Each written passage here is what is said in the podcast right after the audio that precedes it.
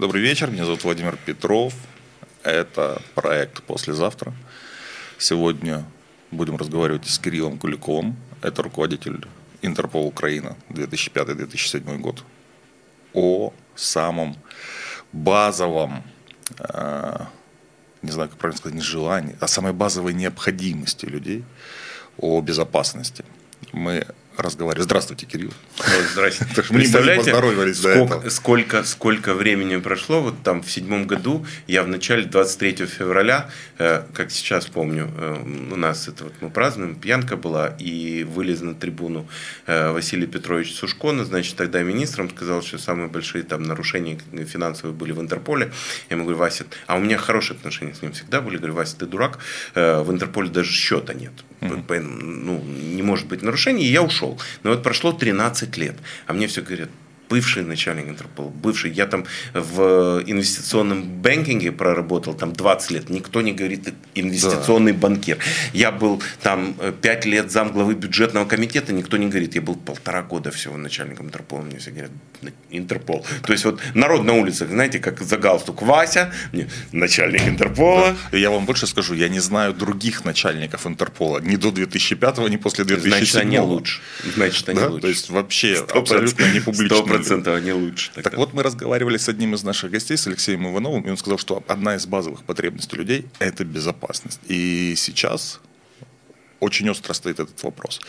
Причем, на удивление, по моим наблюдениям, даже острее, чем он стоял в 2014 году, когда начались активные боевые действия на Донбассе. Люди стали покупать бронежилеты, покупать патроны, пытаться купить оружие.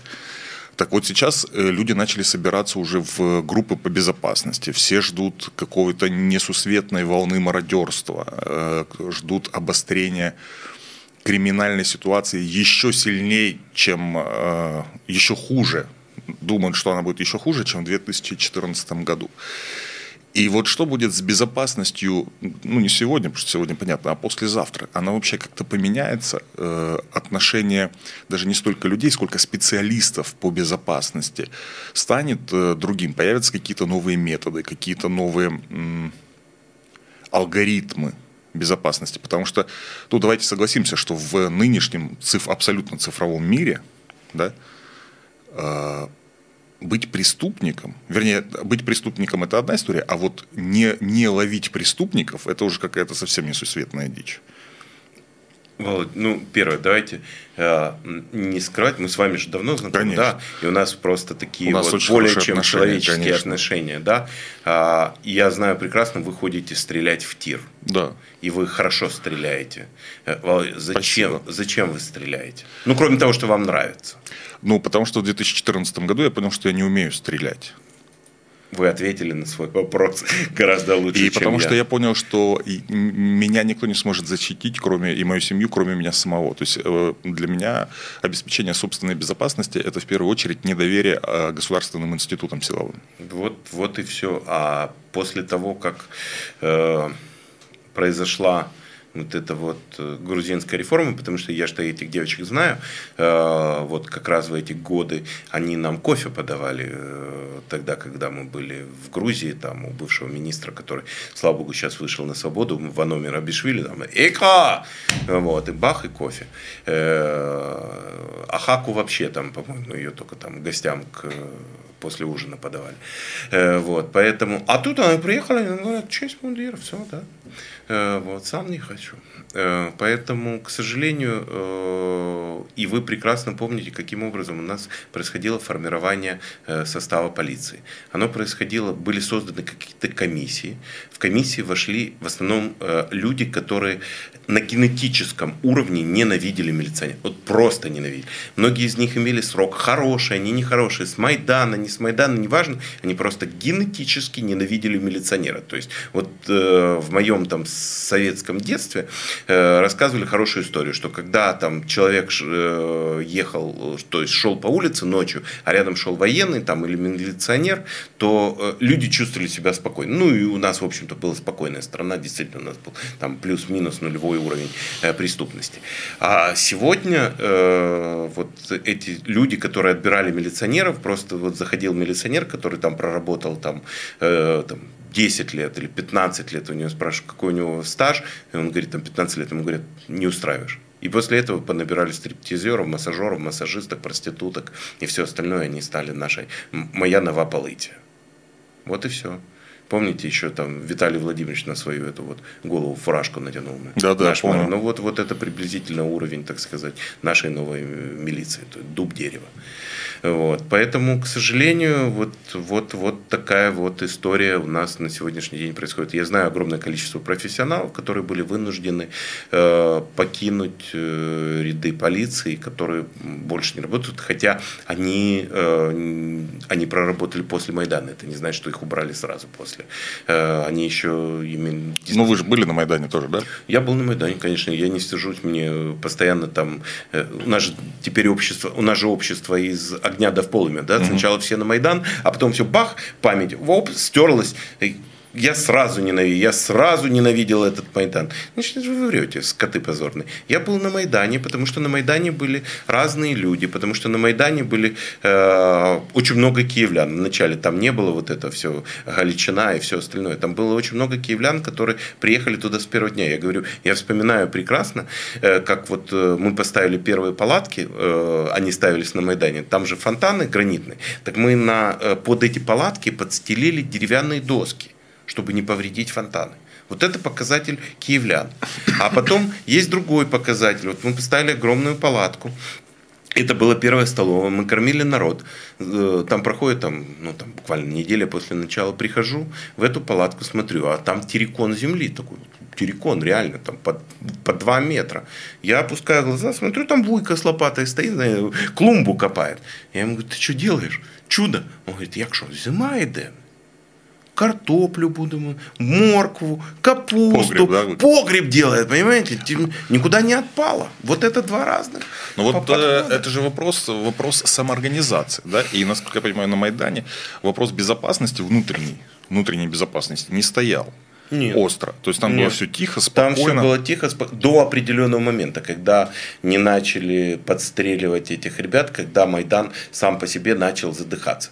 То есть э, я в дурную шутку на этих фонтанах стоим, я э, к этому двухметровому чудищу подхожу, говорю, слышишь, скажи. Кличко. Э, да, вот, говорю, давай попросим, чтобы мэрия фонтаны включила, ну потому что скоро будет это вот крещение, ну хоть помоемся. Но эта шутка была, потому что это был конец ноября, начало декабря.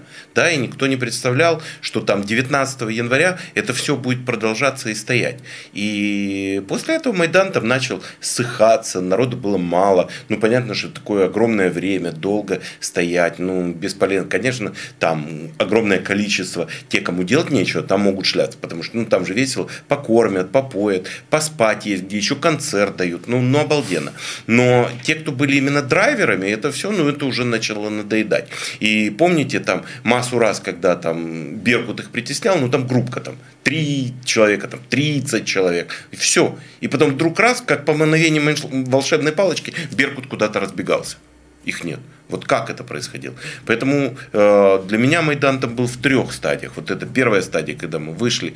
Не потому, что там э, европейская интеграция, да кого она волновала европейская интеграция? Потому что вот этот э, чувак в э, страусиных штиблетах, он достал. Я он достал со своими вот этими донецкими, они же клином шли, свиньей, то есть они никого никуда не пускали, это все было их. То есть всем занимался Саша и так далее, и так далее. Хотя э, я же с ними в парламенте, я их всех хорошо знаю, там, прекрасно знаю, там, и до сих пор у меня там прекрасные отношения там, с Колесниковым, с Клюевым, с Азаровым были отношения, потому что я там был в бюджетном комитете, я не могу сказать, что там э, любили, не любили, но у нас были такие там Николай Янович с уважением, потому что он что, там пожилой человек, все остальное.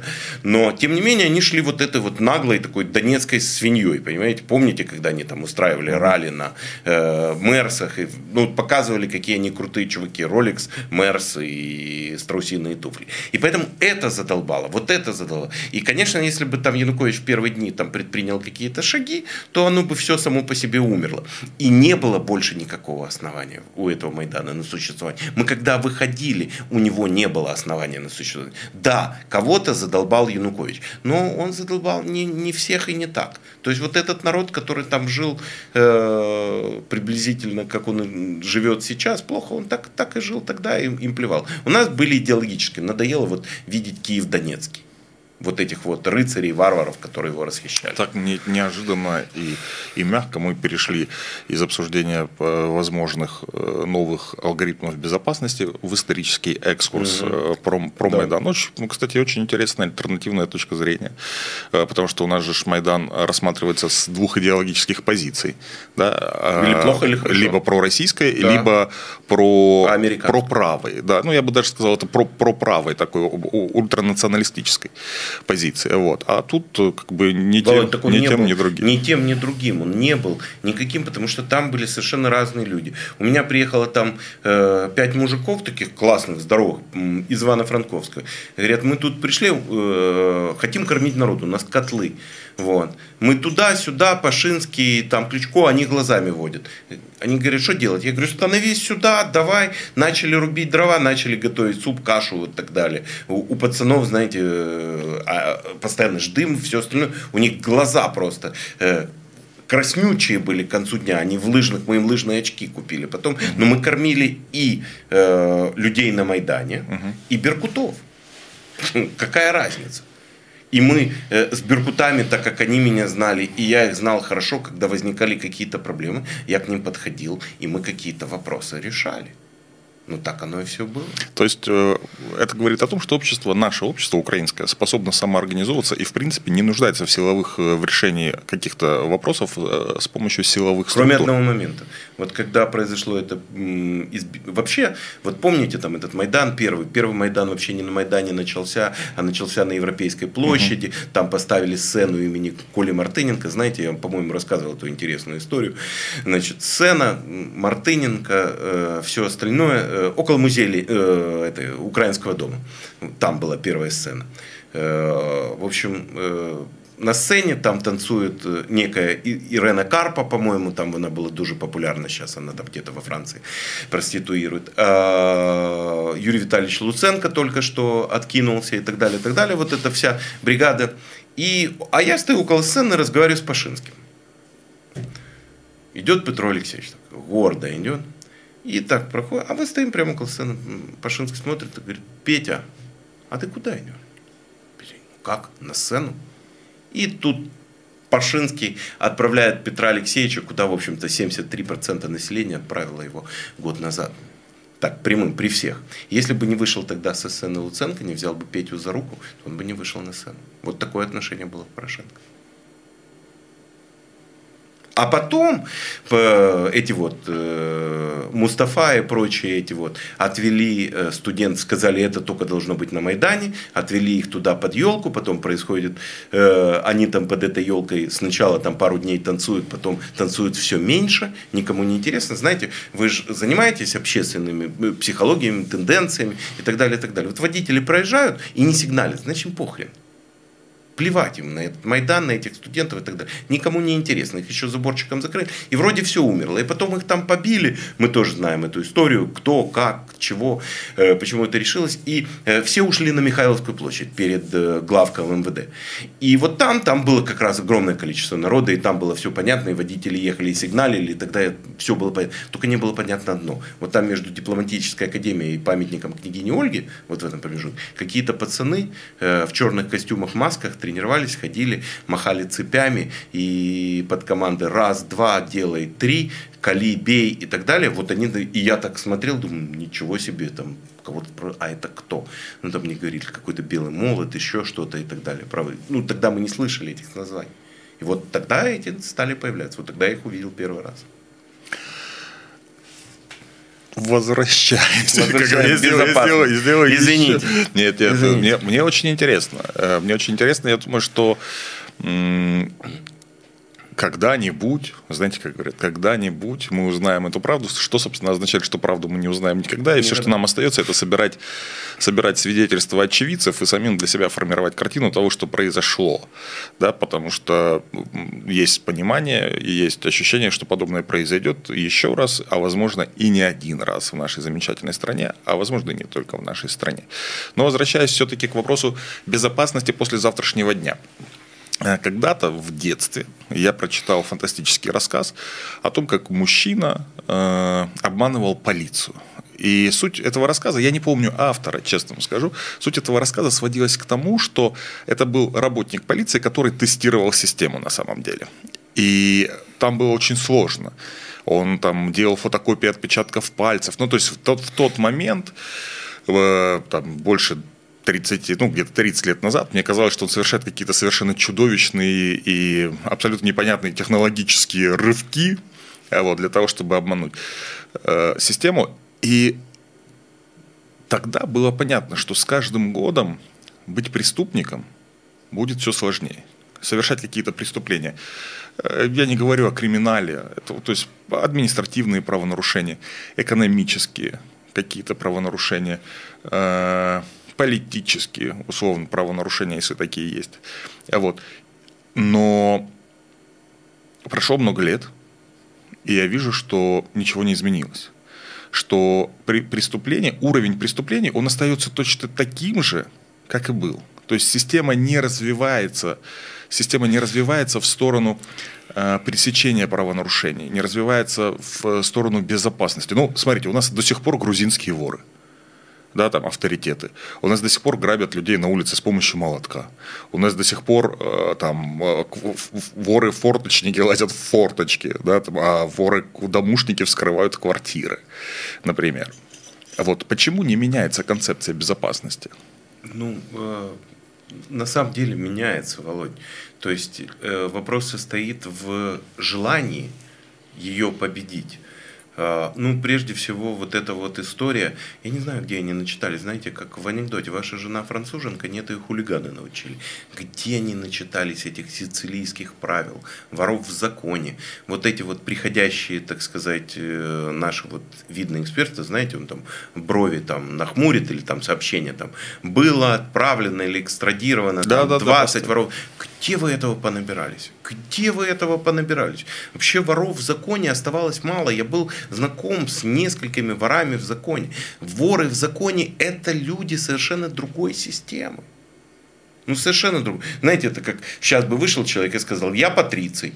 Ну, вот это приблизительно так же. Вот я вор в законе. Потому что система поменялась. Тогда система э, была построена именно на этом. Система была построена на мусорах и ворах, которые работали между собой, суками и сучин. И были люди, которые этим занимались профессионально. Извините, слово сука, это, к сожалению, да, да, не... Э, это жаргон. Да, это да. не жаргон, это профессиональный термин. Э, были люди, которые, насколько я помню, в Волгограде была... Я не милиционер, Э, но я столкнулся с, милици... Э, с милиционерами и э, могу сказать, что до сих пор э, горжусь знакомством с этими людьми. Многие спились, многие остались, многие поднялись, многие упали, но горжусь. Реально горжусь. Я видел хороших ментов, которые реально не перешли из вот этой советской системы в украинскую систему, когда делать еще ничего не умеешь, но уже берешь взятки. То есть они были, вот, э, э, как говорил, правда, Луценко, министр, нет ментов без хвостов, э, всякие там дела у них, ну, профессиональная деформация реально происходит, то есть ты там э, и жестокие бывают. Ну, знаете, когда ты там э, в день выкапываешь по 40 трупов, ну, как-то вот ожидать от тебя, что ты приходишь вечером домой, закуриваешь сигару, берешь рюмку коньяка и слушаешь Сибелиуса, ну, вряд ли это можно. Ну, ну вот вряд ли. Поэтому ты приходишь домой, э, пьешь водку, посылаешь жену и детей, или там, если они у тебя есть, и так далее, и так далее, потому что вот такая Ну, то есть, по, по факту же работники полиции, милиции, работники милиции полиции, это часть криминального мира. Это часть криминального, криминального мира. И криминального сообщества. Да, на котором оно живет. Конечно. Да, в котором оно живет. Так вот, э, на сегодняшний день эти все системы, они очень сильно развиты, они хорошие – можно поймать при желании Все, что вы захотите. Плюс-минус потребуется определенное время. Э, я вам, э, если я не займу время, очень плохо говорить, э, скажем так, очень плохо говорить обо всем и ни о чем. Давайте вот о конкретном примере. Давайте. Вот на моем э, опыте э, криминальный талант был чудак, который в Киеве устроил э, аферу «Элита-центр» по фамилии Волконский угу. который себя называл Волконский. На самом деле, э, я думаю, многие это забыли, но тем не менее, в 2006 году, э, во время выборов Киевского городского э, головы, которым должен был стать Александр Мельченко, что не сомневались, происходит афера, когда тысячи граждан Киева э, проверили свои договора и оказались, что в одной квартире живет по 5-10 по 10 семей. Дома недостроены и так далее, и так далее. А человек этот взял деньги и исчез. А потом оказалось, что он находился в тесной связи там с сыном Черновецкого, с этой всей компахой, которая там стала замами Черновецкого. Э, вряд ли, ну не самим Черновецким, и Черновецким становится э, неожиданно после этого там мэром и так далее. Э, вот, вот это все происходит. И мы начинаем искать чудака. Где? А его нет нигде. Следов нет. Его охранял Беркут. Ребята где? Ничего не знают. Вообще ничего не знают. Чудак, когда говорил по телефону, он выгонял охрану из машины. Его охранял Беркут, но они ничего о нем не знали. Что они о нем знали? Это знали первое, что он там раз там, в месяц берет жесткий диск компьютера и бьет его кувалдой. Кувалдой. Никогда не э, дает э, кому-то слушать свои разговоры. Вот.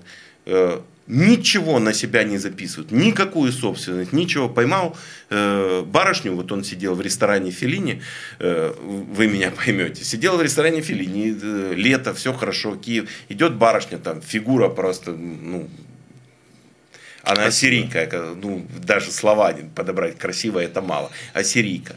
Вот. И э, он э, с ней э, как бы начал жить гражданской жизнью, подарки, там, новая BMW, э, новый шапар, часы и так далее, и так далее. То есть, ну ничего на себя. Ничего на себя. И когда происходит это событие, чудак берет сумку и уходит. Его нет. Нет вообще. И мы его начинаем искать, а вообще ничего о нем. Вообще неизвестно. Тут выборы, Амеля плачет у меня на плече, говорит, знайди его. Я, что я, я тут в милиции три недели работаю. Вот. В итоге э, мы искали, искали, искали, искали. Э, и поймали его на одном деле. Что он любил играть в казино. Ну, раз казино, значит, это наша родная э, еврейская тема мы туда, мы сюда, через это нашли. Оказалось там дядю, который жил там где-то, я не помню, в, ну, в Казахстане, я не помню, где там, в районе Семипалатинска, ну, в общем, дядя рассказал, что это его там племянник, жил он в Ульяновске, мы там запустили целую группу, оказалось, что он э, из, э, в Ульяновске э, учился, почти закончил медицинский институт с золотой медалью, за месяц до выпуска бросил его, пошел работать в милицию, в милиции организовал несколько пирамидок, помните, тогда в 90-е годы было мощно... Э, тема вот этих китков на автомобилях, да, да. на покупке, типа пригоняем, не пригоняем, на этом.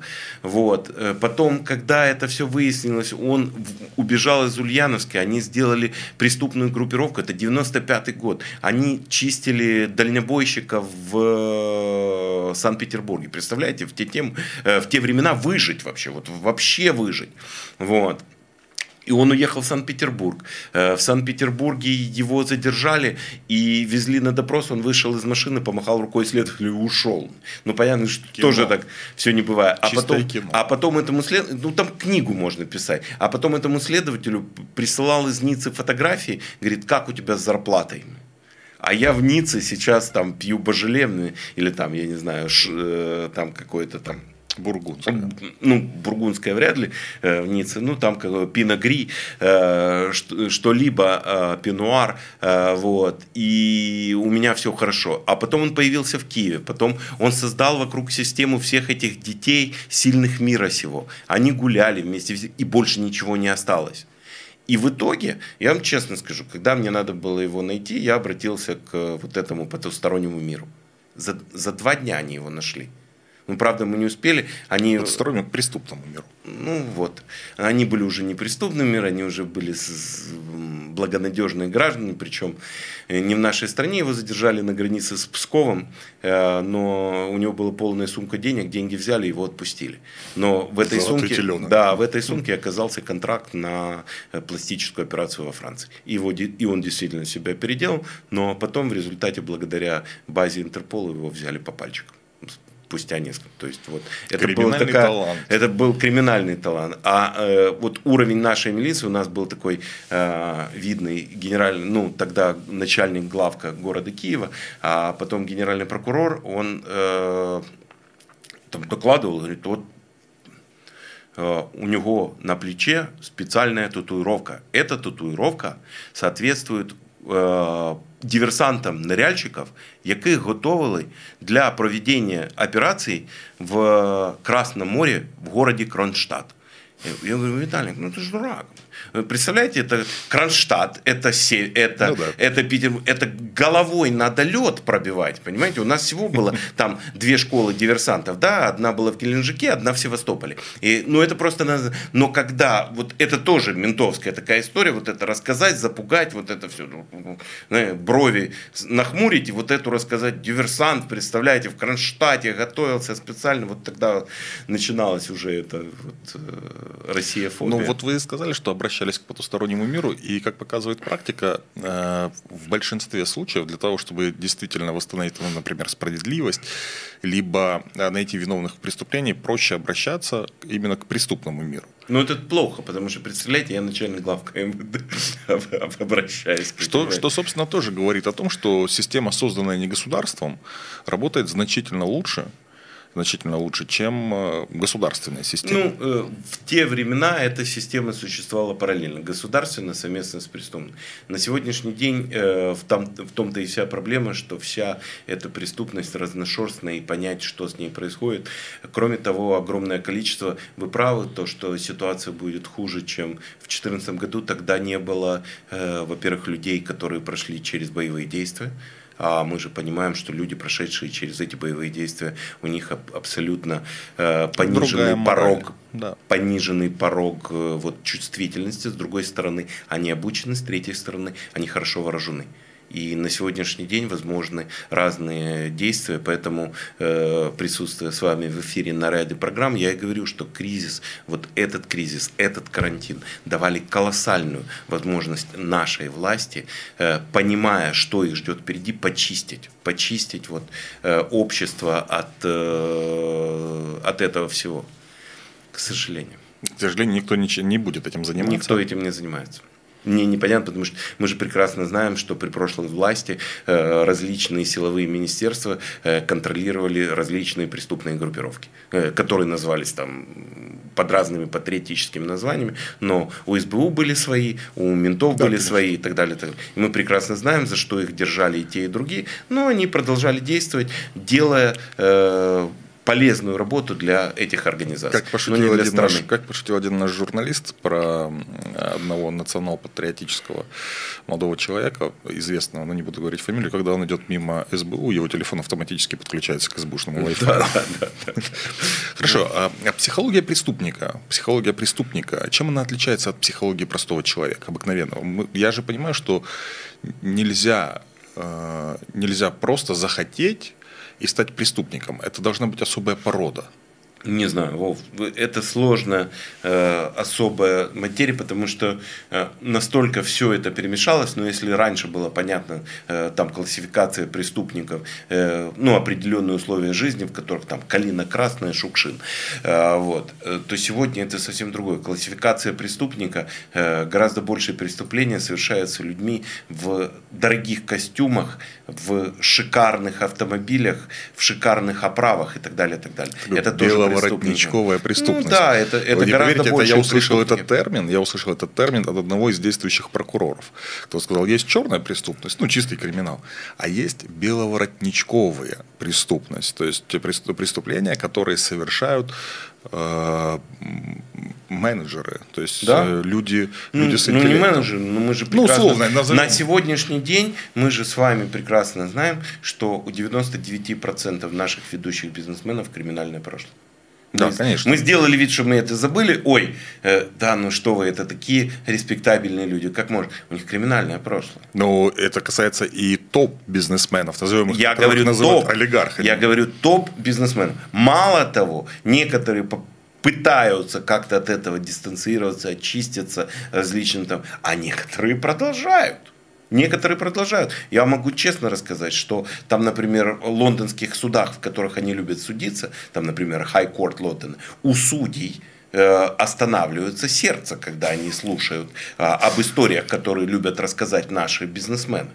К сожалению, эта информация не подлежит в соответствии с э, правилами э, короны разглашению. Но если бы мы с вами это услышали, потому что нам это ближе, поверьте мне, и у нас бы э, парик поднялся, как у этих судей, которые слушают эти все дела. Это отношения между высшими странами. И Высшими. у- удивительно, что я, кстати, недавно об этом думал, что президенты меняются. Володь, у Президенты нас, меняются, у а нас эти люди мэр, остаются. У нас мэр Киева был рэкетиром. в 90 Мы не знаем Да, мы знаем. Рэкетиром. Абсолютной торпедой в бригаде рыбкой.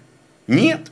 И все его друзья остались оттуда. У него немного друзей. Но те, кому он верит, именно от этого. У нас мэр рэкетир. Мы как-то забыли и То есть человек, который бил людей, собственно, он и продолжил убить людей за и деньги. делали за деньги, да. но И сделали из него, и сделали из него такой вот памятник. Да, он хорош, он волевой спортсмен, хороший, он всегда нравился характером. Но, к сожалению, он остался на своем уровне развития именно там в 90 То есть он преступник. Э, преступникам, вот у нас выгодно, правильно говорить, с- э, определяет человека суд. Он у нас криминальный элемент. Он, о, криминальный элемент. Да. то есть представитель криминального, Элемент. криминального мира. Он, он и живет в этих всех э, категориях. Понятийных. Абсолютно. Прекрасно. То есть истории, истории, э, когда нас будут э, сопровождать дроны, которые будут проверять закоулки в там, Ну, будут. темные закоулки, закоулки, все. Ну, этот кризис, Или кризис, кризис же показал о том, что, э, что мы выбираем, э, собственное здоровье или свободу. То есть э, это началось, вот меня первый раз так серьезно это задумало, а, фильм э, Citizen 4, Э, это про Сноудена. И Вот когда Сноуден начал рассказывать о Global Data, э, но это был там еще этот фильм, по-моему, там восьмого года или девятого, ну, когда он там ушел э, из Штатов. А, И тогда меня это задумало. А потом происходит там э, событие, когда вроде там на, полной, э, на фоне полной победы э, Хиллари Клинтон и наших хрюкающих представителей власти Хиллари звезда, а Трамп никто, Трамп выигрывает. И мы все понимаем, что это хорошо организованная кампания по использованию Big Data.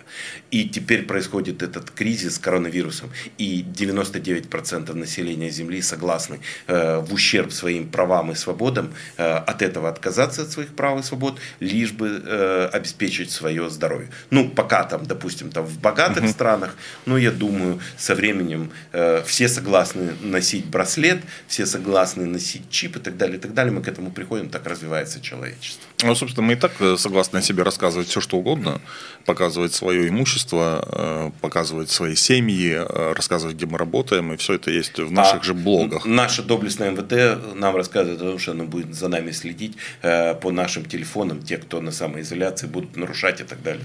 Не это ли? Ну, я, к сожалению, не к сожалению, а к счастью, я думаю, что наша, наша доблестная полиция на это не способна.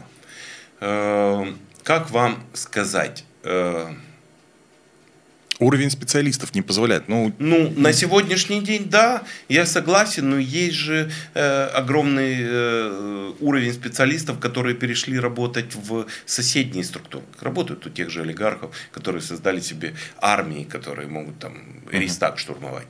Э, Занимаются этим, имея комплексы, имея все остальное для прослушивания и, всего, и, и всех остальных действий. Но опять же, нет, нет веры в, в этот телефонный контроль по одной простой причине, потому что э, большинство криминальных элементов, большинство криминальных элементов прекрасно знают, что на преступление с собой телефон брать не нужно. потому что бьются уже и по сотам, и ну, по, по локации, по да, сразу да. Э, Хотя находятся отдельные да. глупые люди, которые идут на дело с мобильным телефоном. Ну, ну да, ну это перешагнули, но вы понимаете, на сегодняшний день уже э, мы имеем столько отпечатков, кредитные карточки, телефоны, э, заходы, там, снятие денег с автоматов, покупки любые. Все остальное, все это является частью big data. И на, на сегодняшний день для того, чтобы от этого избежать, необходимо быть там э, лесником где-то там высоко в горах, никогда не пользоваться телефоном, не иметь никаких документов, ничего не оформлять. А параллельные личности. Можно же создавать параллельную личность свою. Там ну, ну то есть я захожу уже далеко, наверное, в шпионские игры, но, собственно, ну, ну, ни для кого не секрет, что у нас в стране можно получить альтернативный паспорт с альтернативным ну, именем. благодаря, кстати, и даже альтернативными отпечатками это пальцев. благодаря мы как раз тогда ругались, когда у нас э, база данных всех граждан была передана частной структуре EDAPS. И э, у меня там э, был один абсолютно непорядочный человек, который был сначала начальником департамента, ресурсного департамента МВД, а потом он ушел, и эти все перекочевало, и создалась вот эта империя. А один из руководителей этой империи в розыске до сих пор за двойное убийство и сидит в EDAPS. Э, да, и, да, и, и сидит в Саудовской Аравии. Вот вам, пожалуйста, вся история. Но им была передана база данных всех граждан. И э, я говорил Луценко Юрий Витальевич, что, что вы делаете? Э, а если где-то в Колумбии на трупе найдут ваш паспорт? Очередной. Ну, ну как, как, как, как жить вот с этим?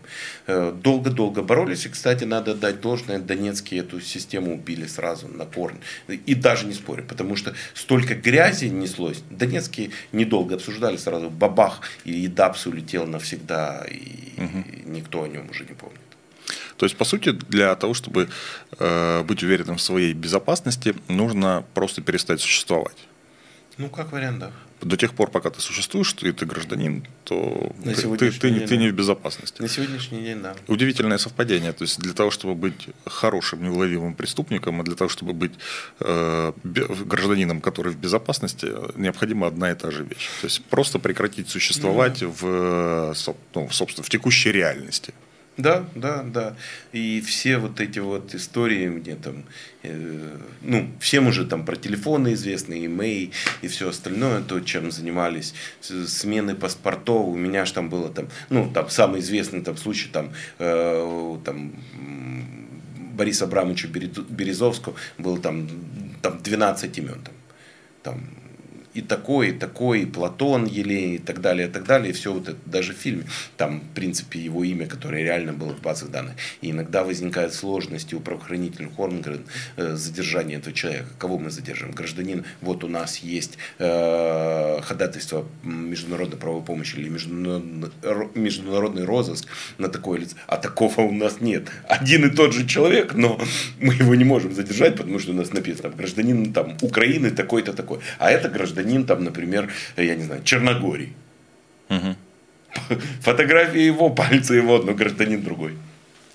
И поэтому это вызывает огромное количество сложностей именно в международном праве. То, чего, э, к сожалению, не осмыслила там вот, э, пытались это делать и не, не очень осмысливают и нынешняя Генеральная прокуратура и все органы, которые этим вопросом занимаются. Хотя я могу сказать, что э, ну, там специалисты достаточно компетентные, на этом уже собаку съели.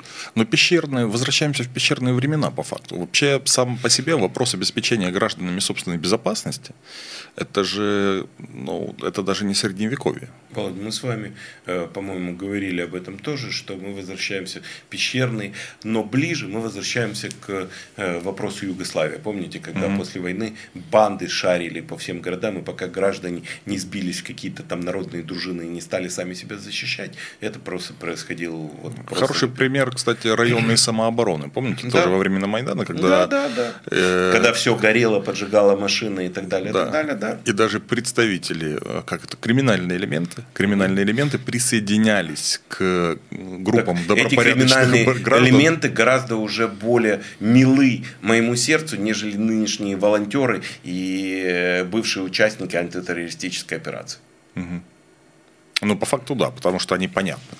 они, они понятны, понятны, у них есть правила. Ничего, да, они уже живут, они уже остепенились, у них есть свои правила, у них есть свои красные линии, за которые они заходят. У этих нет. Я не знаю, я вчера там размещал, видели ли вы э, клип, вот я вчера показал состояние наших вооруженных сил, как э, на э, месте дислокации э, наши воины что-то отмечают. Нет, не посмотрел. Ну, посмотрите. Обязательно. И э, эмоциями поделитесь, потому что вот, вот это действительно э, та армия, которая нас защищает, э, пугает меня гораздо больше, если бы они не защищали. Оставим это как концепцию. Э, только армия или и полиция в том числе? Слушайте, э, мне многое... Первое. Э, господин Аваков я оппонент господина Авакова. То, что он делал полиции, э, меня пугает. Но господин Аваков в нынешней системе самый системный политик. Самый системный. Он, с одной стороны, контролирует ментов, с другой стороны, улицу. Как вы ни говорили, как бы мы ни пытались рассказать, и группировки националистические, и менты все находятся под его контролем. Он самый системный политик. Он при необходимости может организовать абсолютно правильные действия. Вот посмотрите, как прошли э, выборы президента. Без единого сучка и задора. Это благодаря Авакову. Посмотрите, как проходят многие мероприятия, например, там крестные ходы, э, там какие-то 9 мая празднования и так далее. Именно благодаря четко налаженной работе Аваковым это все действительно происходит бескровно и ну вот я смотрю, можно только аплодировать. Хотя, с другой стороны, раскрытие ну никаких, потому что поуходили для того, чтобы, представляете, э, понимать о том, как работают финансовые схемы, ты должен э, быть ну, по меньшей мере равным тому человеку, который эти схемы создает. Закончить институт, сидеть целый день за компьютером, заниматься совершенно э, модными технологиями, ездить на Porsche или Range Rover и так далее, так далее. Где вы найдете такого в полиции? Вот в этом вся проблема. Потому что уровень современной преступности э, в силу ряда, э, не только у нас, но у нас особо э, на голову выше, нежели уровень э, тех людей, которые с этой преступностью борются. В общем, безопасность граждан дело да просто проблемы э, в странах таких как э, состоявшиеся там штаты э, британия и так далее и так далее это там должность там, агента ФБР или там, полицейского и так далее, она сама по себе престижна. Простите, у нас в стране э, мент это престижно? Нет, конечно. Вот в том-то и вся проблема. То есть у нас э, родители пугают детей, будешь плохо учиться, будешь милиционером. Ну вот в этом вся проблема. А там наоборот будешь э, плохо учиться, никогда не станешь там агентом ФБР или констеблем э, там-то, там-то. И у них, да, пусть у них не самые высокие зарплаты, они достойные, но они не самые высокие, но вот весь социальный пакет защиты и обеспечения этих людей колоссальный. И я не понимаю, почему мы этого не делаем в нашей стране. Да, мы не можем платить ровно столько же, сколько там в банке э, зарплату э, полицейскому. Но мы можем сразу с получением звездочек дать ему жилье. Именно служебное жилье. И давать там право, например, 10 лет прослужил, 50% стоимости этого жилья погасил. 20 лет полностью вышел из кредита. И тогда ему его же жена будет говорить, Вася, не бери взятку. Не бери взятку, потому что нас выгонят нафиг. Ты возьмешь, сколько ты возьмешь? 10 тысяч долларов. Ну сколько ты возьмешь? Ну нас выгонят отсюда навсегда. И нам негде будет жить. То есть вот надо принять пакет социальных мер, а мы вспоминаем только когда пожар. Знаете, вот началась эпидемия. О, кстати, у нас медики есть, да? Надо подумать, как защищать наших медиков. О, пожар. Блин, пожарные. А сейчас у нас начнется очередная эпидемия преступности, точнее вспышка. Эпидемия идет у нас с 2014 года, она идет. И мы опять вспомним о том, что у нас есть правоохранители, и к ним надо относиться уважительно. А до тех пор, уважаемые граждане, обеспечивайте свою безопасность послезавтра, обеспечивайте, пожалуйста, сами. Так получается. Я вам тоже рассказывал, мы там э, с товарищем, ну вот он совершенно, он там дипломат, мирный, мирный, маленький человек, э, спокойный совершенно, это вот с дипломатическим. Он говорит, давай зайдем в оружейный магазин. И покупает себе помповик. Я говорю, зачем тебе? Он говорит, ну вот, я говорю, ну пойми, для того, чтобы из него стрелять, надо быть готовым стрелять. Он говорит, я буду стрелять ощущения и предчувствия. Кирилл Куликов будет сегодня в проекте «Послезавтра». Спасибо большое за то, что смотрели, слушали. До следующего выпуска.